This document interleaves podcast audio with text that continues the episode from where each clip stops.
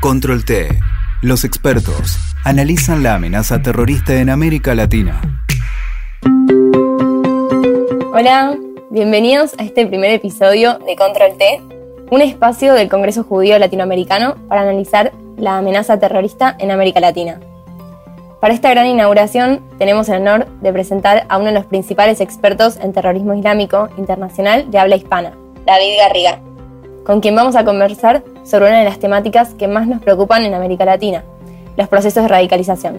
Esto es, cómo son los procesos de reclutamiento de los grupos terroristas islámicos en Occidente.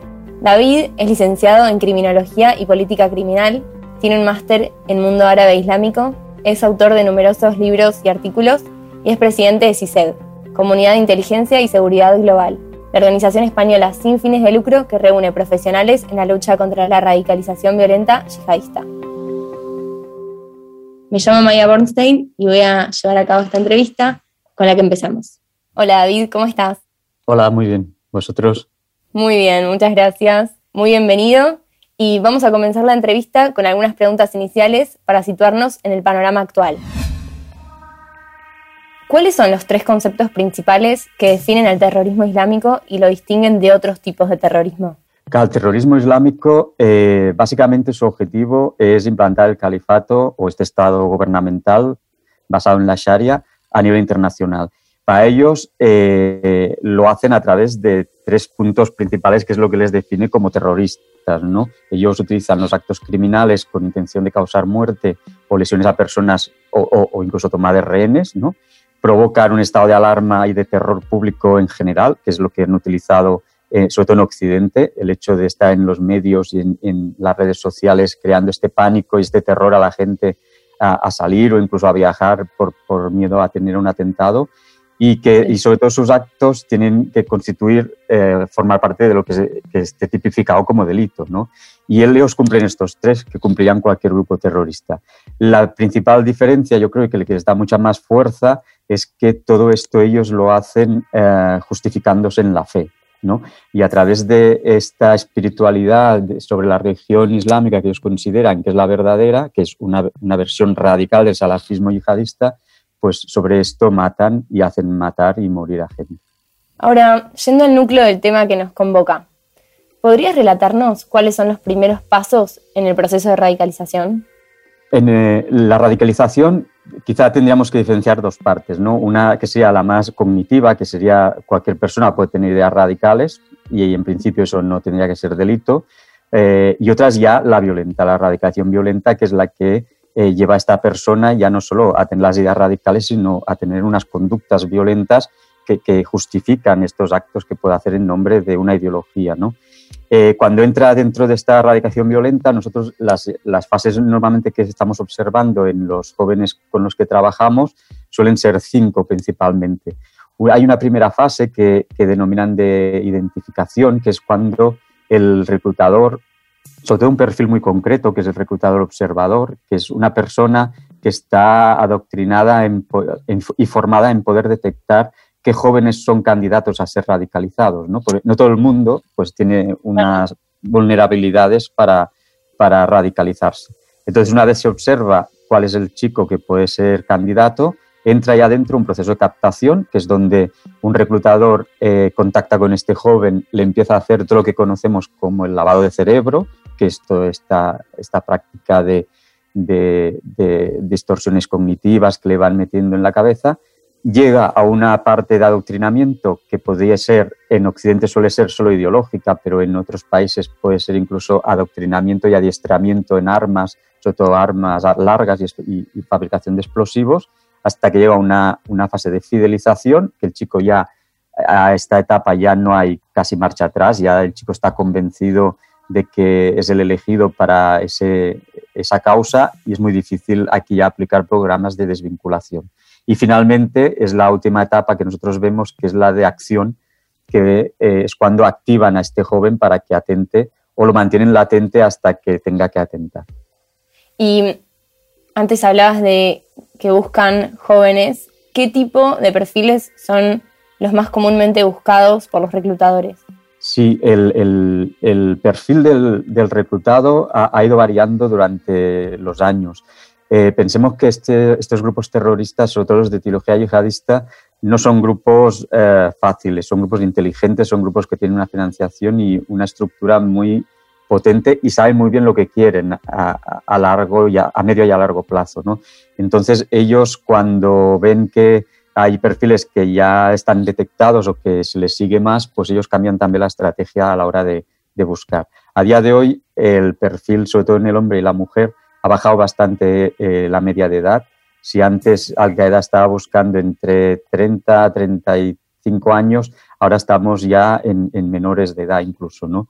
los perfiles un poco a nivel conductual, lo que están buscando como perfil vulnerable es que el chico o la chica tenga sobre todo indicadores de crisis de identidad, que eso eh, lo pueden atribuir según el lugar a diferentes cosas. En España, por ejemplo, nos encontramos que van muy detrás de los chicos que son de segundas generaciones, sobre todo que los padres han venido a España pero no eran españoles. Ellos que hayan nacido en España se sienten en este paso eh, intermedio de no sentirse integrados en España ni, tampoco en el país de sus padres. Entonces esa crisis de identidad les ayuda mucho a los terroristas a tirarlos hacia ellos. ¿no?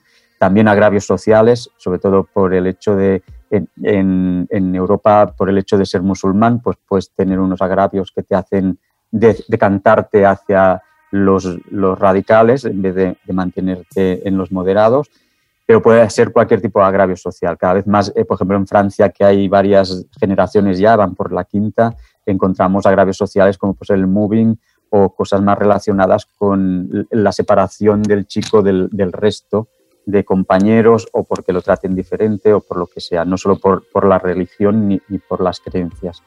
También aparecen las no alternativas económicas, sobre todo.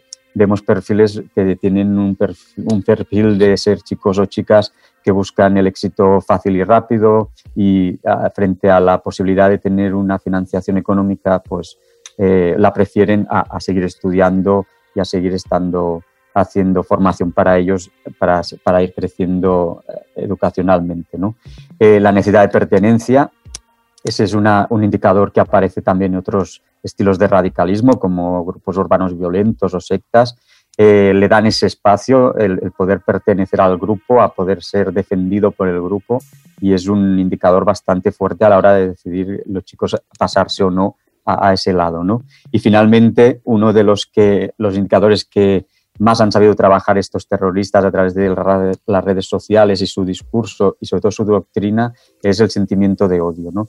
Eh, utilizan el odio ah, que crean en estos jóvenes contra ellos mismos, contra su propio país que los ha visto crecer y contra Occidente en general, sobre todo eh, a la hora de, pensar eh, que son los malos, ¿no? que son los, los que han causado todos estos problemas que están causando daño a sus, a sus hermanos musulmanes en los países árabo-islámicos. En cuanto a los perfiles, las características más psicológicas, lo que hemos visto mucho es la presencia de trastornos límites o trastornos antisociales de la personalidad, que sería quizá uno de los indicadores psicológicos que nos podíamos aferrar más y que sea más genérico en estos jóvenes. Pero vamos, en cuanto a, diagnósticos de psiquiátricos eh, psicóticos, no, no hay ninguno y realmente no, buscan esos perfiles precisamente los reclutadores. Entonces, conscientes de que esta es una temática transversal a todos los fenómenos sociales, ¿cómo se aborda el problema de la radicalización desde una perspectiva de género? O sea, ¿cuál es el rol de la mujer en la yihad? Pues eh, quizá el de la mujer es el que ha evolucionado más. Eh, recordemos que cuando empezó este terrorismo, al Qaeda, sobre todo, la mujer la relegaba a ser la cuidadora del mujahidín, ¿no? del soldado y del guerrero de la yihad. Eh, básicamente su rol era procrear y cuidar a, los yihadistas, sobre todo a su marido, cuando regresara de la batalla, ¿no? Pero bueno, era un, realmente un, un, papel bastante relegado. Pocas de las cosas que podía hacer la mujer en Al Qaeda quizá era reclutamiento y sí que se veía como muchas mujeres en diferentes espacios muy privados adoctrinaban a otras mujeres ¿no? en este radicalismo, pero poco más. El que, tenía el, que era el encargado del combate, de, morir por la yihad y, hacer todo el trabajo de difusión de propaganda y todo esto era el hombre. Con Dash pasa un poco al inicio igual, pero muy rápidamente evoluciona y mientras que la mujer eh, mucha de la que se captó para ir a su idea idílico Estado Islámico era justamente para procrear, porque lo que necesitaban era expandir a los, a los terroristas, ¿no? a, los que formaban parte de este Estado Islámico, rápidamente empezaron a darles roles ya mucho más importantes, ¿no? desde eh, ya no solo ser madres y esposas de los terroristas, sino eh, ser reclutadoras activas, difundir propaganda y sobre todo apoyo logístico. En cuanto a, las motivaciones, fijaros que eh, cuando, cuando un hombre o una mujer se deciden por acceder a este tipo de radicalismo, a, estos a formar parte de este terrorismo, eh, básicamente hay tres motivaciones. Una pueden ser las ideológicas, o sea, yo creo en esta ideología que me están vendiendo. Otras serían la de motivaciones existenciales o identitarias, yo me siento identificado con ellos. Y una tercera serían las emocionales o afectivas, que sería esta que hemos dicho un poco, que te vas allí porque te has enamorado de un mujahidín o porque te quieres casar con un terrorista. Si, si vemos las tres, la ideológica, por ejemplo, estaría en la parte masculina en un 70%, mientras que en la mujer solo un 15%. La mayoría de mujeres que acceden a este terrorismo no lo hacen por ideología, es un porcentaje muy bajo. En cambio, en cuanto a la identidad eh, y las, motivaciones existenciales, eh, ya la mujer aquí la encontramos en un 60%. Por lo tanto, es de las motivaciones más potentes a la hora de decidirse a formar parte de este grupo terrorista. Y en la otra, la de las emocionales y afectivas, pues están a la par. Los hombres creo que están sobre el 20% y las mujeres sobre el 25%. Por lo tanto, esa idea que se vendió de que la mujer eh, iba a formar parte de este grupo terrorista porque se enamoraba de un mujahidín, y las trataba como un poco sumisas y relegadas, no, está, no es cierto, realmente el porcentaje no es tan alto. Ahora, cuando hablamos de radicalización, hay que tener en cuenta que hay diferentes tipos, ¿no? Porque no es lo mismo, por ejemplo, en América Latina el ataque planificado y coordinado contra la AMIA en Argentina que el ataque con cuchillo que realizó un individuo autorradicalizado, como ocurrió con David Smed en Uruguay. Eh, realmente esto es un poco el, kit de la cuestión. ¿no? Eh, ellos eh, desde un inicio han sabido trabajar en dos, en dos ámbitos. Uno, el de las células, que son personas que se coordinan o los coordinan para actuar conjuntamente y donde puede haber atentados muy fuertes.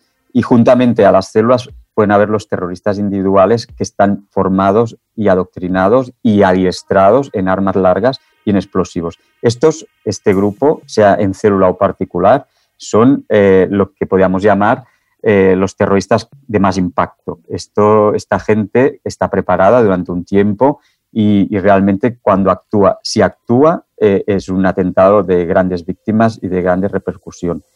Por otro lado, ellos trabajan con lo que llamamos los terroristas individuales que no han estado apenas formados, que se, Muchos de ellos incluso se autoadoctrinan solos a través de las redes sociales con su propaganda, ¿no?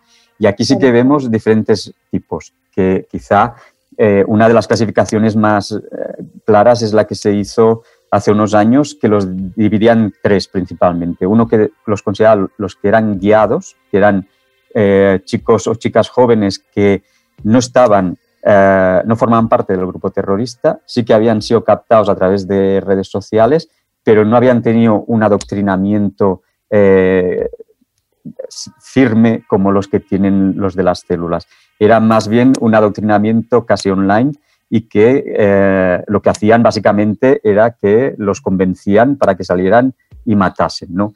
Claro, esta gente, los guiados, por ejemplo, no tenían una formación en, o un adiestramiento en armas largas ni en explosivos, por lo tanto, lo único que podían hacer era eh, coger un cuchillo o, coger un camión y, hacer un impacto mínimo dentro de lo que podía ser un atentado a gran escala.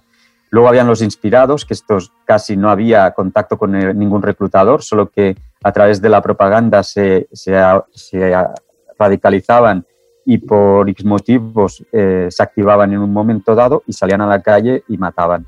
Y finalmente los imprevisibles, que era gente que eh, por, cualquier noticia que ellos vieran que atentaba contra su ideología o contra eh, los musulmanes, por ejemplo, en este caso, pues salían y a la calle y mataban.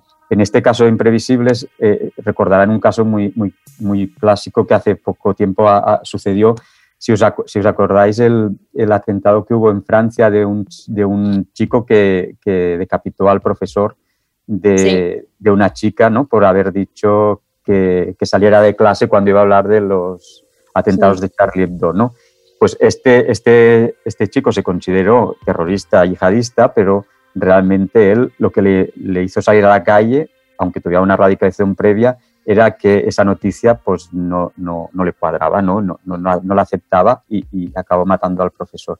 Entonces, estos terroristas así individuales sin formación ni adoctrinamiento, en cuanto a impacto de víctimas es menor, pero sí que es verdad que a la hora de detectarlos por la policía es más complicado, porque como lo hacen muchas veces solo online y un tiempo es bastante corto con el que necesitan para hacerlo, pues es difícil que la policía los tenga detectados y los pueda parar a tiempo.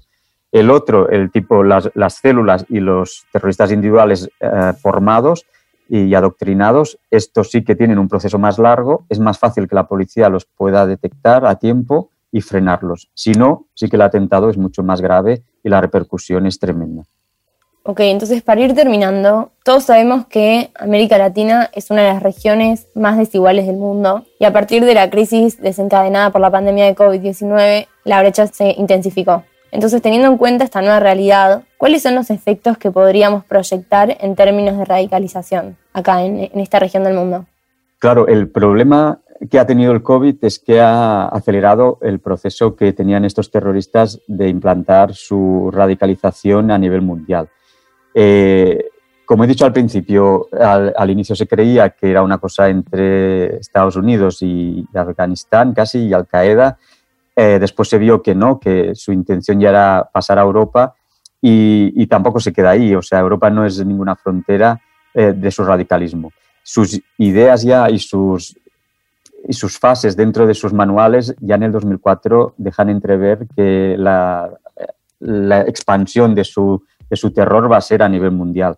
Entonces, el COVID lo que ha hecho eh, ha sido potenciar y acelerar esta radicalización online, porque justamente ellos eh, que son inteligentes, tenemos que pensar que es un terrorismo inteligente, sabía que durante el COVID iban a incrementarse las horas de, en que la gente pasaría delante del ordenador, que los chicos pasarían más tiempo jugando a PlayStation o estando en redes sociales y aceleraron y multiplicaron casi por tres toda la financiación dirigida a, expandir su propaganda y su radicalización en redes sociales. Dicho esto, en España, por ejemplo, lo hemos visto en solo los primeros seis meses del 2020, que era en plena pandemia, estábamos todos confinados, hubieron más detenciones de terrorismo yihadista que en todo el año 2019. Y la mayoría de ellos eran detenciones por autoadoctrinamiento, justamente por estos discursos que estos terroristas infundían en las redes sociales. ¿no? en cuanto a, tener previsión, y yo creo que ya no futura, sino ya a día de hoy, hay tres puntos principales. Ellos trabajan actualmente en, aparte de expandirlo a nivel internacional, pero justamente en tres, en tres espacios. Uno, eh, están muy focalizados en prisiones. Ellos han sabido trabajar muy bien el tema de las prisiones, sabían que sus terroristas acabarían en prisión y habían preparado toda una estrategia porque el hecho de pasar por prisión no fuera vivido por el terrorista como un castigo, sino como una vía adecuada y, correcta en su camino para la yihad. Otro de los que nos preocupa, y ya esto sí que ya es a nivel internacional, es el tema de los retornados. Como saben, el, hecho de que Estado Islámico o el espacio que Estado Islámico consideraba suyo cada vez fue más reducido por la coalición que, atacó ahí y les hizo retroceder. Muchos de estos terroristas, que muchos eran y formaban parte de países europeos, muchos españoles y españolas, muchos franceses y francesas, pero también muchos de países latinoamericanos y, asiáticos, fueron a combatir con estos terroristas y ahora se encuentran que han sido detenidos, están metidos en campos de refugiados, esperando que su país de origen eh, les acceda el hecho de, retornar a su país. Eh, ¿Qué pasa con esto? Esto es muy complicado porque pensemos que estamos hablando de mujeres hombres que han ido ahí a luchar con estos terroristas.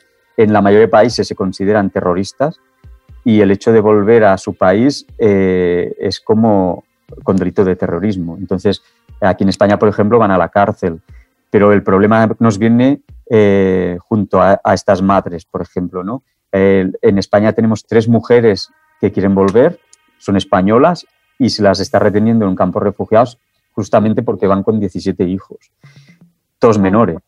Entonces, ¿cómo, cómo acoges a estos chicos? ¿no? Son chicos que algunos han nacido en un ambiente en donde el infiel, o sea, todos los que no son musulmanes radicales, para ellos es, está deshumanizado. Para ellos matar a un infiel no cuesta nada. Tiene una ideología eh, y un adoctrinamiento que es muy peligroso para, para Occidente, porque además pueden matar y saben cómo hacerlo, ¿no? Entonces se ha de trabajar de una manera muy, muy, muy segura y muy estudiada, pero el problema es que cuanto más tardemos a traerlas para acá, más están radicalizando en estos campos de refugiados, ¿no? Eh, la cuestión es difícil porque la mayoría de países que las ha intentado repatriar eh, ha puesto sus condiciones y la mayoría de ellos no, no acoge a las, a las madres, solo acoge a los hijos pero claro, estas madres quieren salir de ahí, ¿no? Y muchas veces acceden, si su país de origen no les permite, acceden a otros países que sean más permisivos a través de ONGs o a través de asociaciones que lleven refugiados para países eh, acogedores, ¿no? Y eso es un peligro y se tiene que detectar. Y finalmente, el otro espacio es el, de los menores. El de los menores es un espacio que han potenciado mucho después del COVID, sobre todo la, la propaganda y, la, y, el reclutamiento a través de videojuegos y es por donde acceden a nuestros menores y les convencen para que eh, vayan radicalizándose en este tipo de, terrorismo yihadista.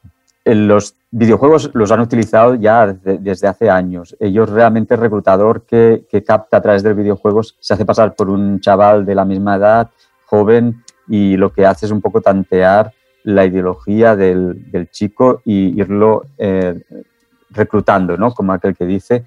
Pero realmente con menores eh, no podemos levantarnos sin pensar que, que solo es a, través de, la, de, la, captación online. También la offline existe y justamente nosotros lo vimos en los atentados de Barcelona, ¿no? que de la célula que, actuó, tres de los jóvenes eran menores de edad y justamente su acercamiento y su captación no fue a través de redes sociales, sino que fue de gente cercana y del ámbito familiar ya tanto intra como extrafamiliar, ¿no?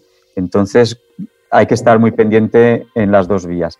Una puede ser la online, donde el, captador no tendrá ninguna relación de parentesco con el menor, pero la offline puede ser que sí, puede ser un tío cercano, una amigo de familia. Entonces hay que estar, sobre todo con los menores, muy pendiente en, las dos, en, las en los dos tipos de vía. Bueno, David, te agradecemos muchísimo por tu tiempo. Es un honor tenerte acá y fue súper interesante lo que contaste y muchísimas gracias por participar en nuestro primer episodio. Muchas gracias a vosotros, es un placer estar con vosotros. Gracias.